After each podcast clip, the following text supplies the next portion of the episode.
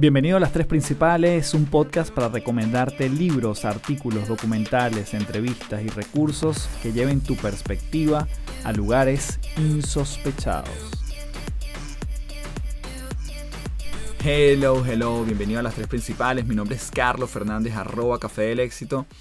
Y estoy muy contento, como siempre, de conectar contigo por aquí.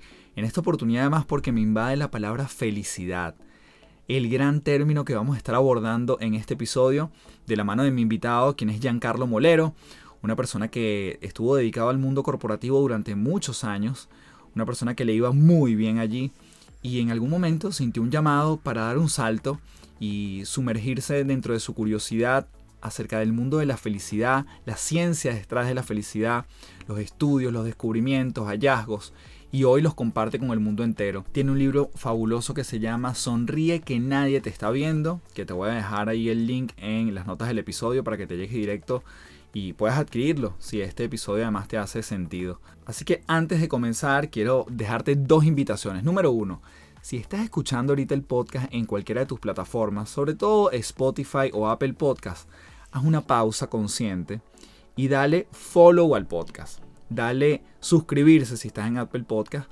porque eso nos permite llegar a más gente y además que el podcast lo recomiende la plataforma de manera orgánica.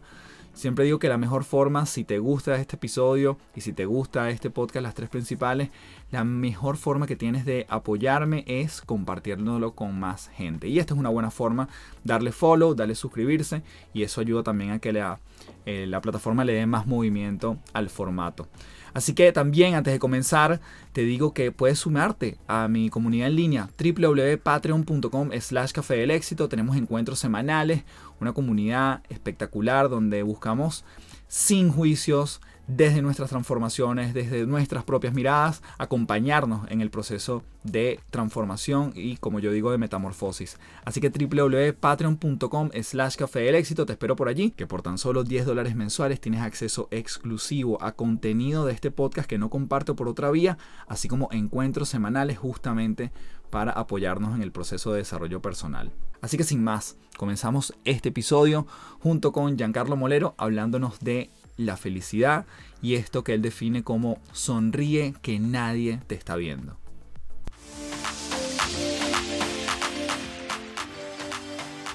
Bien, tenemos aquí en las tres principales a Giancarlo Molero. Giancarlo, un fuerte abrazo desde Santiago hasta Miami. ¿Cómo estás? Muy bien, Carlos. Encantado de acompañarte y compartir este cafecito a ver si sumamos algo de felicidad y éxito.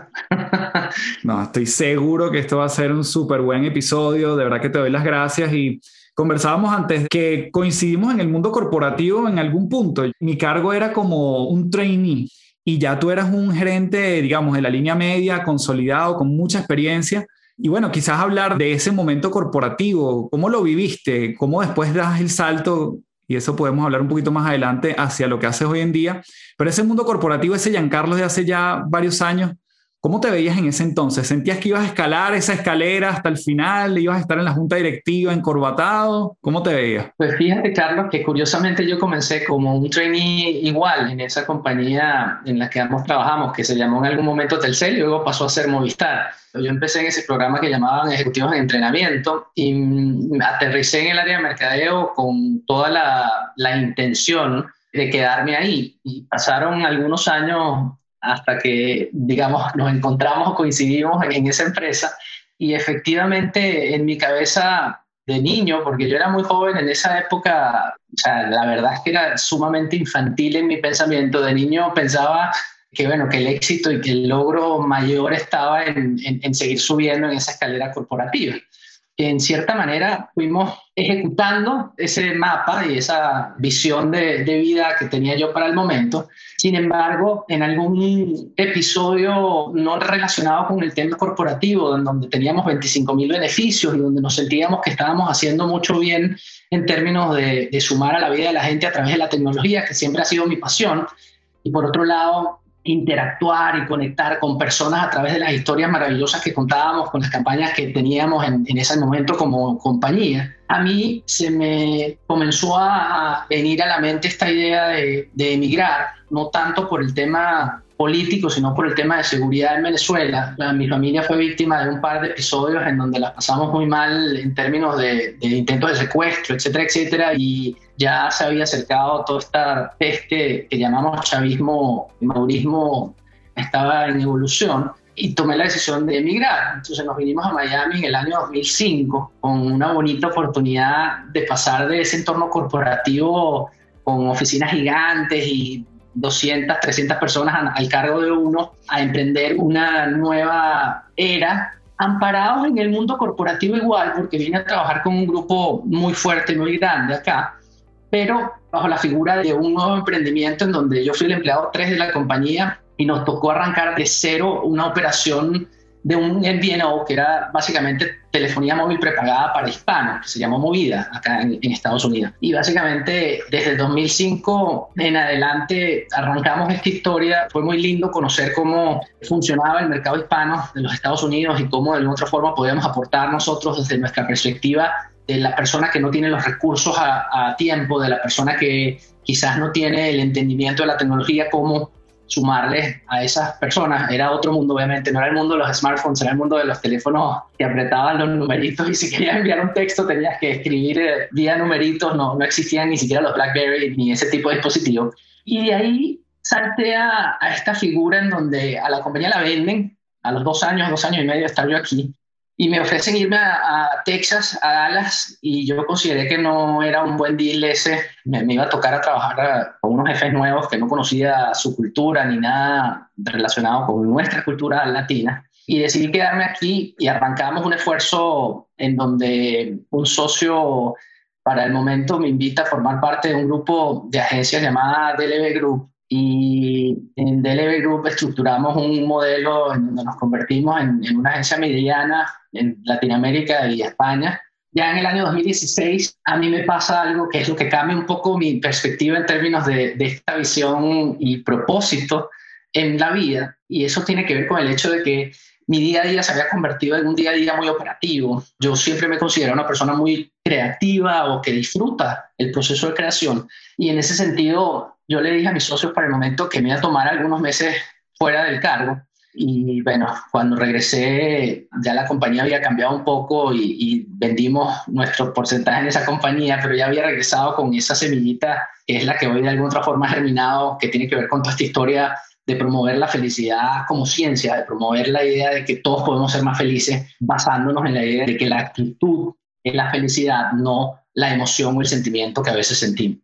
Estoy hablando ya del año 2018, en donde comenzamos una cantidad de, emprendimientos que tienen que ver con felicidad. Una Estoy Feliz, participamos en, en, lo que fue la fundación del World Happiness Summit y hoy día, vamos a decir, tenemos algunas cosas adicionales que estamos promoviendo, como son las comunidades de ayuda emocional, psicológica, terapéutica online, como es Opción Yo, etcétera, etcétera. O sea que en unos 3, 4 minutos te acabo de contar 20 años de la historia de mi vida.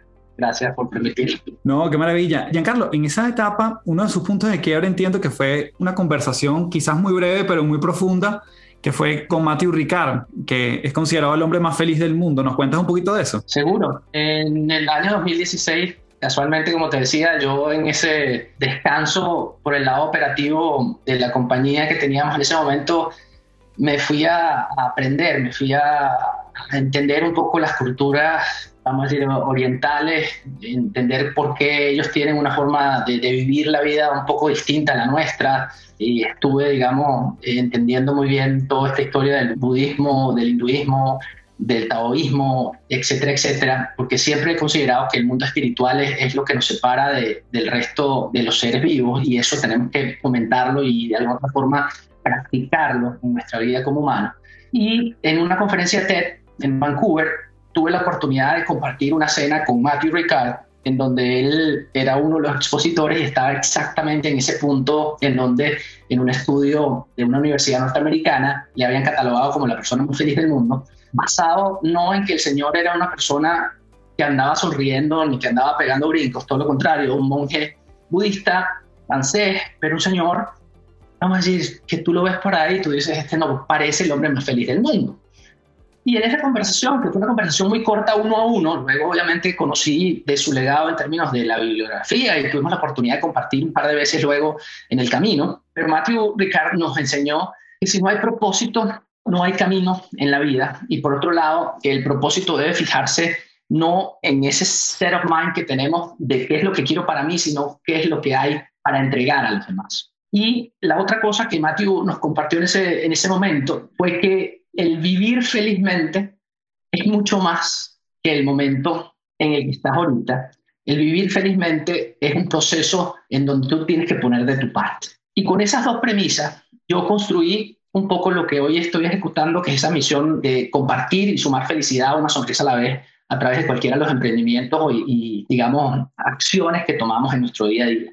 Hemos estudiado la ciencia de la felicidad y hemos hecho de alguna otra forma un esfuerzo por promover esta historia de que como humanos no solamente tenemos el derecho, sino que tenemos la capacidad de cambiar para ser más felices. Interesantísimo esto. Me encanta esa historia, sobre todo porque te quería preguntar, ¿qué pasa cuando una persona del mundo corporativo, que digamos incluso ante los ojos de tu círculo cercano, digamos, hay un posicionamiento natural en lo que te ven, ¿no? Un tipo de marketing, un tipo de negocio, y ahorita pasas a una zona que pudiese interpretarse como hasta blanda, hasta hippie, hasta naif.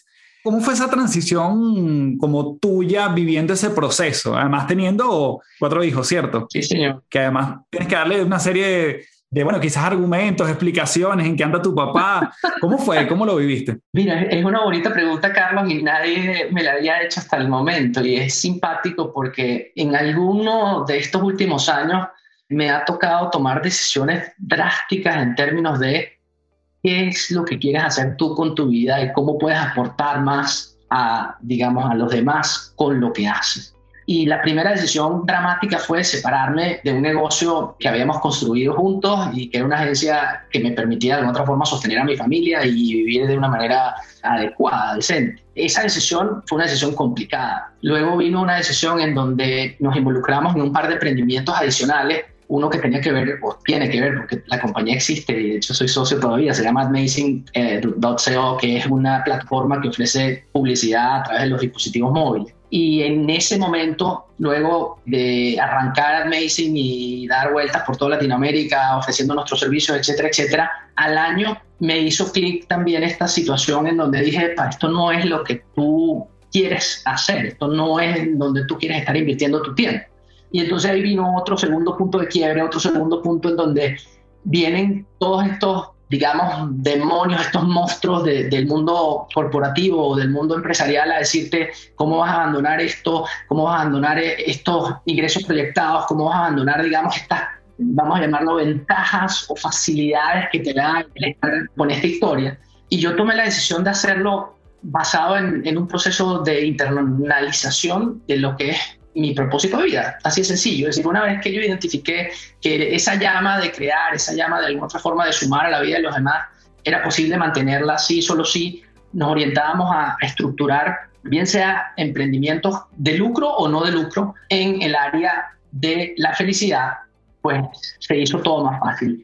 La parte de amigos o de familiares diciéndome, tú estás loco, obviamente estaba flor de piel, y mucha gente no entendía esto de por qué yo estaba hablando de felicidad o por qué yo me empeñaba en decirle eh, a, la gente que, que, podían vivir más felizmente a través de las comunidades como Estoy Feliz y, los emprendimientos que, que, fuimos conllevando. Pero yo creo que ahí la lección quizás es no le prestes atención tanto a lo que te dicen, préstale más atención a lo que tú mismo estás escuchando dentro de ti y en ese sentido, una vez que identificas propósito, va a haber siempre una capacidad interna de inspirar tanto los demás se unan a ti en este esfuerzo que estás haciendo, que es lo que ha venido pasando, y eso no sucede de gratis, eso sucede con sudor, sucede con lágrimas también, sucede con duda, sucede con vulnerabilidad, porque parte del proceso de crear todas estas historias que hoy estamos de alguna forma ejecutando, como por ejemplo el, haber editado y, lanzado un libro hace un par de meses, no se da de la noche a la mañana y no sucede porque me provocó y, todo fue facilito, todo lo contrario. Tú que te dedicas a, a cochear a personas que están en el mundo empresarial y a emprendedores, sabes que una de las cosas más básicas para poder tener éxito en esta historia es la constancia, pero no hay constancia posible si tú no estás viviendo tu propósito, en mi concepto. Y entonces el tema aquí pasa porque todo ese ruido y toda esa cantidad de información que va un poco en contra día de lo que tú quieres hacer, comienza a ser algo que básicamente es parte del entorno y no le prestas atención. Y vamos para allá y para allá seguimos. Es decir, el, enfoque ahorita está en hacer que millones de hispanos a través de Opción Yo tengan acceso a la terapia en línea de manera solidaria y de manera que sea accesible en cualquier país del mundo, porque sabemos que nosotros los venezolanos, por ejemplo, estamos regados alrededor del mundo y continuaremos en ese esfuerzo. Giancarlo, en retrospectiva, hoy hablando tantas veces de la palabra felicidad, ¿fuiste feliz en el mundo corporativo o vamos a llamar de este antes, digamos, mientras duró? ¿Te consideras viéndolo en retrospectiva? Mucho. Yo me considero un afortunado, un afortunado. Yo viví momentos y, digamos, situaciones que me llenaron de gozo, que no supe apreciar en ese momento vivamente o completamente, pero definitivo. O sea, yo tuve, como hablábamos, muchos momentos de altas y bajas. Es decir, en el momento en el que me tocó llegar a Estados Unidos, fue un golpe muy, muy duro. Y cuando digo un golpe muy duro, porque yo llegué separado de mi familia, porque me vine antes, por otro lado, me tocó enfrentarme a una cultura que no conocía, no solamente organizacionalmente, sino desde el punto de vista de la sociedad. En ese momento en que yo llegué, el ser latino no era tan cool todavía, como posiblemente pueda ser ahora, y, nos ven un poquito distintos en la sociedad americana, en el común de la sociedad americana, y no existía tampoco esa prevalencia de, gente que procura incluir en lugar de excluir. Entonces, fueron momentos duros dentro de la fase corporativa, pero yo te diría que la mayor parte de mi carrera corporativa fue un gozo enorme, un gozo enorme no por los éxitos que se iban alcanzando, sino por el legado que íbamos dejando. Es decir, yo tuve la oportunidad de participar como uno de los que estaban detrás de una de las marcas más poderosas en nuestro país.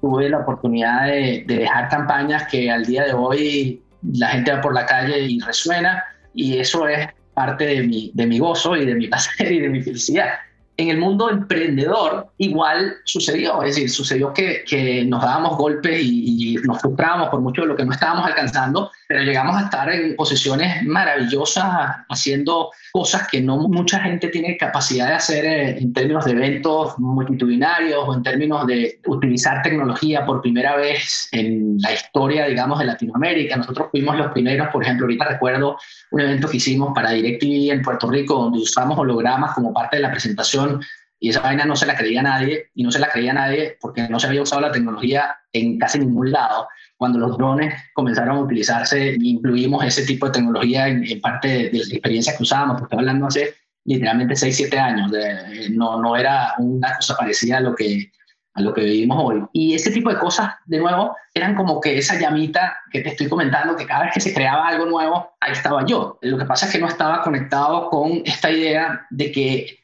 de alguna forma había como una tangencia con la idea de sumar bienestar, porque cuando tú estás vendiendo tecnología y estás haciendo que una persona en un pueblito pueda comunicarse con, con su gente, estamos brindando bienestar.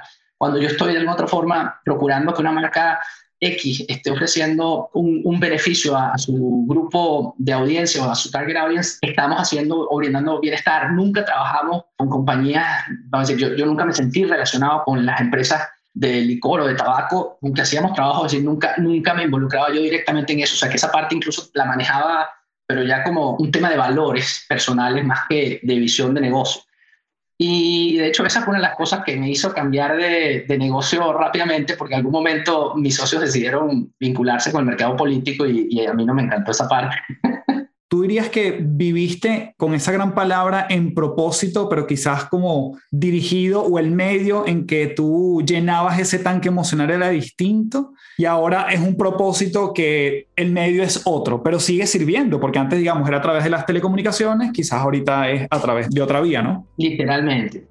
Y por eso te digo que quizás no llegaba a disfrutarlo del todo porque no entendía o no había entendido lo que definimos hoy como mi propósito. Entonces, ese quizás es una de las cosas que a mí me gustaría que quedara como parte de lo que estamos entregando en este podcast. Es decir, si tú eres emprendedor, si tú estás haciendo un esfuerzo para subir en un escalón corporativo, identifica primero por qué viniste tú a esta vida, a quién quieres sumar y de qué manera quieres sumar, y en ese sentido las demás cosas irán alineándose a ese camino.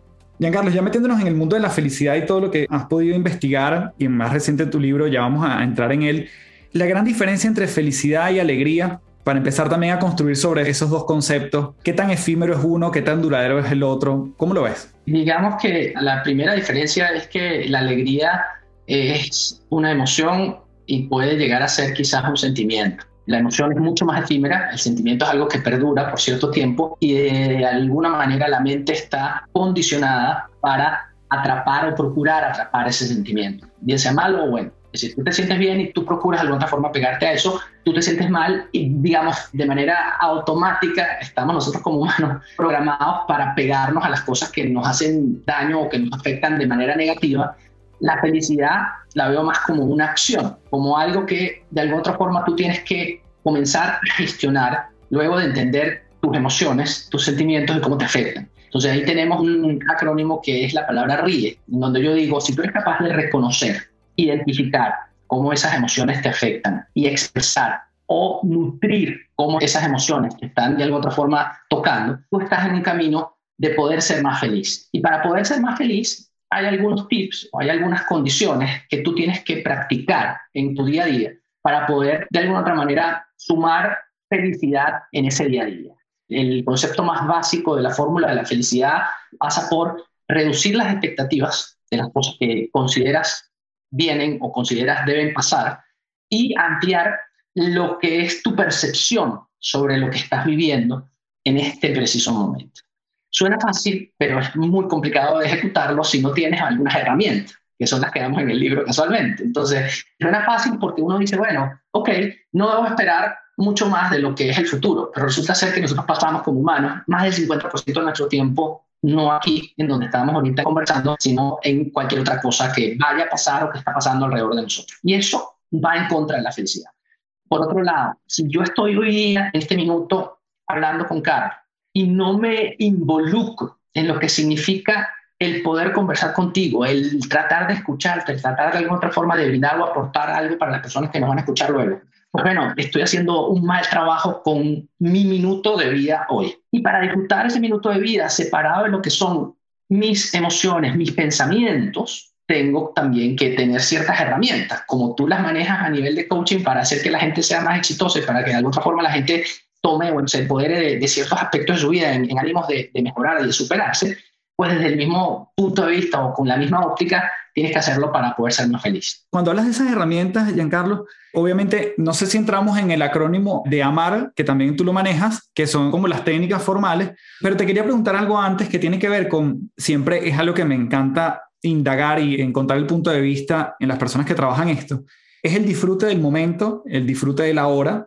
Pero ¿qué pasa con ese Giancarlo que de repente, incluso entrenado desde un mundo más racional y corporativo, estaba el forecast de venta, las estimaciones, lo que vamos a hacer, lo que va a pasar. ¿Cómo tú has podido ver ese desdoblamiento de tu mente entre sí, entre lo que hay que planificar versus el disfrute del hoy? Es importantísimo eso, porque el estar en el momento presente no significa aislarse del mundo. El vivir y sacar el mayor provecho de lo que hoy estás viviendo no significa el omitir o el reprimir que están sucediendo cosas a tu alrededor que te afectan. a mí me afecta el hecho de que, mm, digamos, en Venezuela la gente no come. A mí me afecta el hecho de que en Colombia estemos en, un camino tan parecido al que ha pasado en nuestro país hace 15 años. A mí me afecta el hecho de que aquí en Estados Unidos nos peleemos por si tú eres de un color o si eres de otro color. Todas esas cosas me afectan. Ahora, ¿cómo mi pensamiento sobre esas cosas termina generando una acción en mí es el tema a ejecutar de alguna forma. Cuando hablamos del mundo corporativo, yo ahorita, por ejemplo, dentro de mi rol en Opción Yo, tengo una cantidad de metas y una cantidad de objetivos que están en un forecast. Y obviamente, si no estamos cumpliendo con ese forecast, a mí me preocupa y me genera un estrés. Ahora, ese estrés va a coartar el que yo tenga una conversación en donde promueva el hecho de que yo puedo ser más feliz haciendo ciertas cosas hoy contigo. No, yo pongo esos pensamientos, esa situación en hold hasta que llegue el momento de accionarlo para cambiar, para mejor. Entonces ahí están las técnicas empresariales, están las técnicas de ventas, las técnicas de mercadeo que tenemos que aplicar. Pero yo no puedo estar hoy aquí sentado hablando contigo pensando en que eso está sucediendo, ni pensando en que, ah, no, mientras estoy hablando contigo voy a, o estoy pensando en la llamada que tengo 15 minutos después. Es todo lo contrario, es utilizar ciertos mecanismos como los que resumimos en el acrónimo MAR con doble R, agradecer, meditar, amabilidad, risas y relaciones para que tu día a día sean mucho más consonos con la oportunidad que tenemos de ser felices. ¿Por qué amar? Porque cuando tú eres agradecido, estás reduciendo los niveles de cortisol y estás inhibiendo la capacidad que tenemos de estresar. Eso que sentimos nosotros como estrés es posible gracias a ese químico que llamamos cortisol que se genera en la amígdala y que está ahí para protegernos de un tigre que posiblemente nos venía a comer en el paleolítico. Ahorita no, ahorita no tenemos el tigre, ahorita tenemos, como tú decías, el forecast o tenemos el hecho de que tengo que pagar la renta y no sé cómo hacerlo. Es el tigre que viene. ese tigre no nos va a matar a menos que nosotros nos matemos con nuestros pensamientos. Entonces, si yo reduzco la secreción de cortisol, estoy dándole una especie de calma para poder escuchar y apreciar mucho mejor lo que me está pasando y está sucediendo y de alguna otra forma estoy yo construyendo con mis acciones. La meditación, independientemente de los efectos químicos y físicos que tiene la meditación en relación a el crecimiento de los telómeros, el poder hacer que los telómeros estén mejor recubiertos de químicos que hacen que las conexiones de nuestras neuronas sean mejor.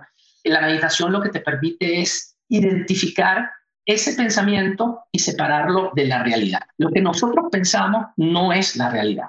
Y muchas veces actuamos y vivimos en una autopista en donde yo pienso y pienso que esa es la realidad y por eso actúo.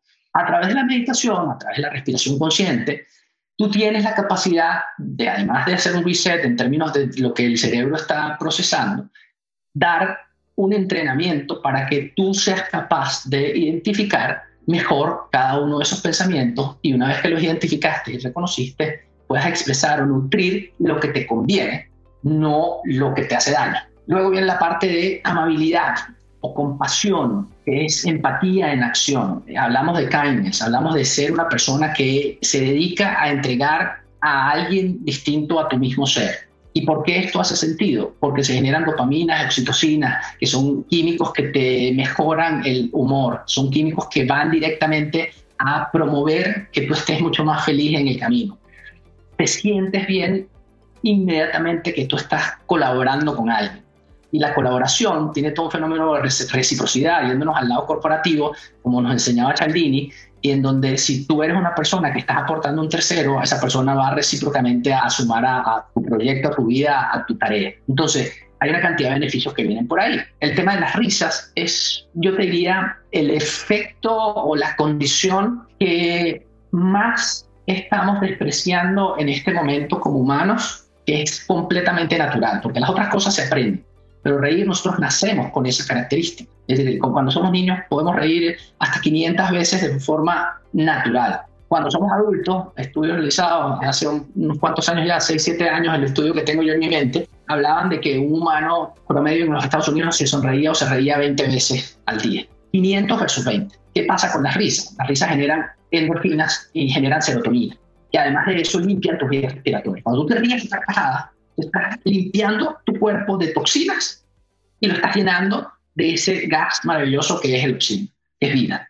Temas físicos y químicos, temas mucho más complicados o más complejos que tienen que ver con la, la psiquis y la mente. Cuando me sonrío, el cerebro no tiene que entender que esa es una sonrisa, o no, no entiende, de hecho, que es una sonrisa forzada o que es una sonrisa espontánea. Y entonces tenemos oportunidades todos los días de sonreírnos, desde que se nos cepillamos los dientes, en lugar de estar pensando en que el niño va a llegar tarde al colegio o que, no sé, mi jefe me va a llamar en cinco minutos.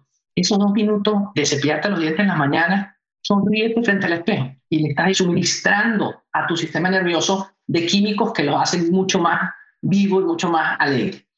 Y por otro lado, viene la parte de las relaciones, que las relaciones en términos formales y obviamente desde el punto de vista empresarial son claves. Sabemos que no estamos hechos para estar esto solo y como parte de un equipo tenemos que jugar a, a nuestro rol, no ser el mejor del equipo. Pero desde el punto de vista de persona o como seres sociales que somos como humanos, muchas veces perdemos la oportunidad de conectarnos. Y cuando peor te sientes, la reacción automática que tomamos ahorita como sociedad es enconcharnos. Es decir, déjame quedarme en mi casa y no quiero ver, hablar con nadie, etcétera, etcétera. Si tú tienes estas herramientas, cinco herramientas en tu mano, tú vas a saber que cuando peor te sientes es el momento de llamar a una persona, ahorita que estamos, digamos, algunos todavía en, en temas de distanciamiento social o distanciamiento físico, perdón, porque no me gusta llamarle distanciamiento social, buscar esa conexión con una persona. el hecho de que si tú estás en, en tu entorno de trabajo o en el colegio o en la universidad, hablar con un extraño puede ser un buen plan. O sea, ese tipo de conexiones generan dopaminas, oxitocina, además de que te permiten ir conociendo cómo otras personas piensan y cuál es el approach que tienen otras personas hacia tu misma realidad. Como decía, la realidad es una, pero hay cinco personas alrededor y la ven distinta. Entonces, el compartir eso genera un predictor de felicidad. No lo dice Giancarlo, lo dicen estudios de hace 100 años hasta acá, que son consistentemente indicadores de que, de que esto es así. Carlos, en algún momento te escuché hablar de tres preguntas que me parecen trascendentales de repente entrar allí, que tú decías en esta felicidad que tú también denominas felicidad sustentable, tú dices, bueno, ¿qué quiero para mí? ¿Qué quiero dejar atrás? ¿Y qué quiero para los demás? ¿Por qué esas tres preguntas? ¿Por qué el impacto? ¿Y cómo podemos sacarle provecho? Para mí, Carlos, esa es un poco la tarea de todos los días no todos los días nos vamos a levantar con esta idea de comernos al mundo, no todos los días vamos a tener la energía de, sonreír, ni vamos a tener las ganas de, aportar algo. Habrá muchos días en donde simplemente no me provoca levantarme de la cama. Habrá muchos días en donde simplemente me provoca mm, no estar en este mundo, quizá. Si yo soy capaz y consciente de hacer esas tres preguntas, la decisión de pasar de una emoción azul o roja son emociones negativas a una emoción amarilla o verde es mucho más fácil y mucho más sencillo. Si yo me pregunto cada una de las mañanas, ¿qué quiero para mí hoy? Y yo me lo pregunto todas las mañanas. ¿Qué quieres tú para ti, Giancarlo? ¿Y por qué comienzo por mí? Porque básicamente si no estoy yo, no hay nada alrededor de mí. Entonces yo me tengo que cuidar a mí y tengo que hacer que mis emociones de alguna otra forma me protejan frente a la cantidad de cosas que están sucediendo, situaciones y agresiones, etcétera, etcétera, que tengo en los entornos alrededor de mí, para poder tener una mejor condición en relación a esos incentivos o a esas situaciones del exterior. Luego pregunto, ¿qué quiero dejar atrás? Porque un asunto es dónde estoy hoy y otro asunto es dónde quiero estar mañana o en los próximos minutos. Si yo me levanté con esta pesadez o con esta idea de que no quiero levantarme y que lo que quiero es, digamos, quedarme acostado en la cama, tengo la oportunidad de reflexionar sobre eso cuando digo que quiero dejar atrás. O sea, yo quiero estar con mi gente de mi familia abrazado, sonriendo o, no sé, celebrando en un partido de pelota o lo que fuese, o quiero estar aquí en mi cama acostado comiendo helado y, llenándome de alguna otra forma de toxinas en el camino. Y luego viene la parte en donde siempre, siempre, siempre busca el norte en términos de si tú estás en esa situación de pesadez y que no quieres salir de tu cama, etcétera, etcétera. Y después de hacerte las dos primeras preguntas, ¿qué quiero para mí? ¿Qué quiero dejar atrás? No reaccionaste. Piensa, ¿qué quiero para el que está peor que yo? Porque siempre habrá uno que está más odio que uno, ¿cierto? Y siempre haber uno que de alguna forma te va a enseñar con su ejemplo que no necesariamente tú tienes la razón. Entonces, si yo me hago esas tres preguntas, los chances de que yo adelante y me dirija, digamos, a esas emociones verdes y amarillas que, están explicadas muy bien en el libro son bastante mayores que si no me las hago. Y si me lo hago todos los días como pregunta, pues bueno, hay un chance de que quizás al día de ayer no hice la tarea bien pero si lo estoy haciendo todos los días, es muy difícil equivocarse. Y ojo, no, la respuesta no va a ser siempre la misma, porque una de las cosas que te vas a dar cuenta cuando, cuando comienzas a hacer estas tres preguntas, que hoy quieres algo para ti, quieres dejar algo atrás y quieres algo para el tercero. Y mañana vas como que puliendo, curando esa situación y de alguna otra forma el resultado es que tu vida comienza a ser mucho mejor producto de tus acciones, no producto de la realidad que te tocó, porque como siempre digo, la realidad puede ser gris, puede ser dolorosa, puede ser tormentosa. Vive tu duelo, pero vive tu duelo haciéndote estas tres preguntas. ¿Qué quiero para mí? ¿Quiero salir en el duelo forever? ¿Qué quiero dejar atrás? ¿Quiero embaucarme o, digamos, a hundirme en el duelo? ¿O quiero dejarlo atrás? Y qué quiero para los demás. Es decir, yo quiero que todo el mundo que está a mi alrededor sienta que soy el más dedicado a la vida o yo quiero que todo el mundo que está a mi alrededor sienta que soy una persona que puede sumar en el camino de ella. Me encanta esta explicación de estas tres preguntas, pues son como tres motores. Finalmente, incluso yo diría que con hacerte una y encontrar una super respuesta, probablemente te haga comenzar el día distinto, a pesar de que las dos otras preguntas a lo mejor no, no te impulsen tanto, pero yo creo que con una que te haga mucho sentido y que te haga un clic, es un motor que arranca el día distinto. Ahí un poco hicimos el ejercicio de que, como hablaban las campañas esas de la las afeitadoras que nos vendían cuando éramos adolescentes, y si la una no la pasa, la otra la repasa. Claro, tres hojillas. Exactamente. Qué buena. Para ir cerrando, Giancarlo, bueno, sonríe que nadie te está viendo. Tu libro, primero, ¿dónde lo podemos conseguir? Obviamente nos hablas más en detalle de muchas de las cosas que hemos conversado aquí y te quisiera además, después que nos cuentes acerca del libro y ese legado a través de la palabra escrita, que para mí es algo que me encanta y me obsesiona y, y por eso también me encanta hacerlo, nos has dado muchos tips y debo decir eso, que hemos exprimido mucho aquí tu sabiduría pero tres cosas que la gente se pueda llevar para seguir practicando más de esto, ¿no? Esto se llama las tres principales y entonces nos vamos con esta explicación de tu libro y con estos tres elementos que podemos seguir dándole para fortalecer el músculo de la felicidad. Vale, el libro se consigue en Amazon, está disponible a nivel global en la versión, digamos, digital, en la versión impresa. En Venezuela estoy haciendo el esfuerzo por tenerlo impreso en algunas librerías, porque sé que no todo el mundo tiene acceso a, a divisa como para comprarlo en Amazon. Con respecto a las tres principales, yo me voy definitivamente con esta idea de agradece, agradece siempre en la mañana, en la noche, medita u ora, conéctate con ese yo espiritual que te permite entender que inspirarse es muchísimo más valioso que motivarse. La inspiración viene de adentro, la motivación viene de los efectos de asuntos externos. Si tú eres capaz de sentirte inspirado, vas a ir hacia un mejor camino en relación a la felicidad. Y lo último, yo te diría, es que utilices la crisis, cualquiera que sea que estés viviendo, para crecer y no para padecer. Identifiquemos que somos protagonistas de nuestra vida, no unos pacientes, unos dolientes, unas víctimas. Me despertó una última pregunta, Giancarlo, y es que hemos hablado mucho de nuestros pensamientos y el efecto que tienen en nuestra vida. Alguien que nos está escuchando y que diga, bueno, esto quizás puede sonar motivador, inspirador, alentador, quiero comprarme el libro, quiero poner en práctica muchas cosas. Y al final también hay algo que me dice, bueno, pero no es tan fácil, es mucho más fácil decirlo que hacerlo. ¿Qué pasa cuando nosotros decimos, soy mis pensamientos, pero a la vez puedo cambiarlo? ¿Somos o no somos nuestros pensamientos, Giancarlo? Eres tu pensamiento y puedes cambiarlo, y esa es la parte buena. Y lo que significa soy mi pensamiento, si es capaz de cambiar uno mismo sus pensamientos, vas a estar pensando en cosas que te sumen en la vida. Y es de eso exactamente lo que se trata la felicidad sustentable. La felicidad sustentable va en esta idea de reciclar los pensamientos y hechos negativos para hacer que sumen en tu vida y en la de los demás. Y por eso es sustentable. Maravilloso. Un fuerte abrazo, Giancarlos. Gracias por toda tu generosidad en esta entrevista y bueno, nos seguimos conversando. Cuídate mucho. Seguro que sí, Carlos. Gracias a ti y siempre a la orden. Un placer compartir contigo.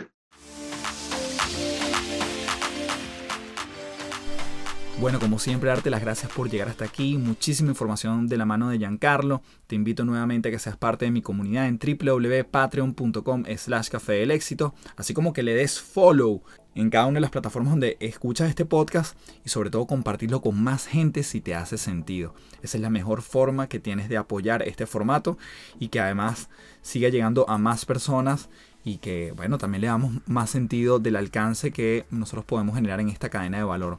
Un fuerte abrazo y como siempre me despido diciéndote, transfórmate en paz. Chao, chao.